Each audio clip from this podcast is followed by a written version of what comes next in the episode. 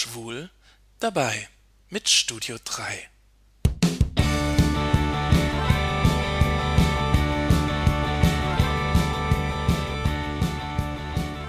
Es gab da eine Königin, die des Regierens müde war.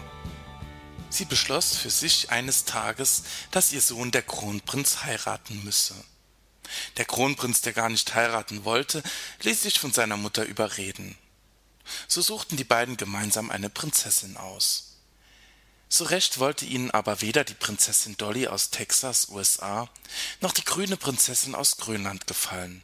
Auch die elegante Prinzessin Ranchandi Mashputin aus Bombay eroberte nicht das Herz des Kronprinzen.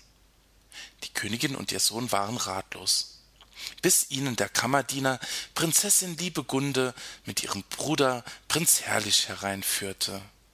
Es war um den Prinzen geschehen. Was für ein bildschöner Prinz! riefen die Prinzen begeistert. Eine ganz besondere Hochzeit wurde ausgerichtet, die nicht nur der Königin vor lauter Rührung Tränen in die Augen trieb. Von nun an regierten das Land König und König, und die Königin ging in Pension.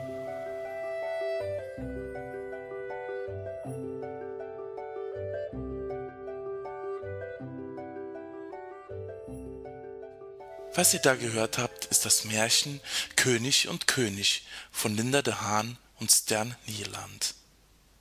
Es stammt aus einem Bilderbuch für Kinder, aus einem Bilderbuch gegen Homophobie. Schon seit jeher wurden Märchen Kindern erzählt, um ihnen etwas beizubringen, ihnen etwas auf den Lebensweg mitzugeben. Und so soll dieses Buch eben helfen, Vorurteile und Intoleranz abzubauen beziehungsweise gar nicht erst entstehen zu lassen. Eine ganz neue Richtung, die jedoch tief in der Tradition der klassischen Märchen liegt. Was wollen uns Märchen sagen? Was sind ihre Botschaften? Du sollst nicht mit Fremden mitgehen. Rotkäppchen und der böse Wolf. Wer bescheiden ist und immer nur Pech hat, wird am Ende belohnt. Aschenputtel. Einige Märchenbotschaften gehen jedoch viel tiefer.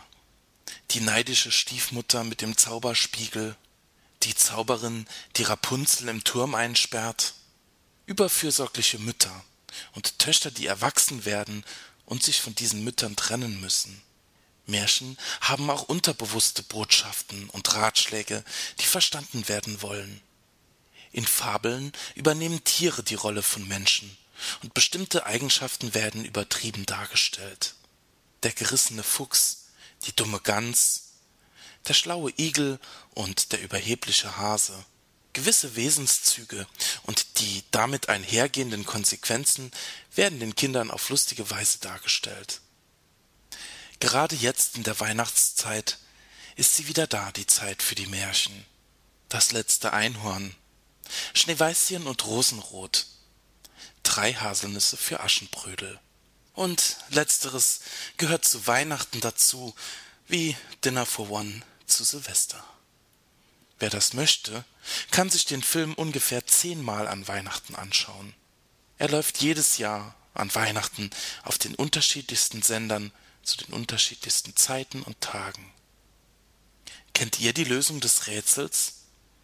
Die Wangen sind mit Asche beschmutzt, aber der Schornsteinfeger ist es nicht ein Hütchen mit Federn, die Armbrust über der Schulter, aber ein Jäger ist es nicht.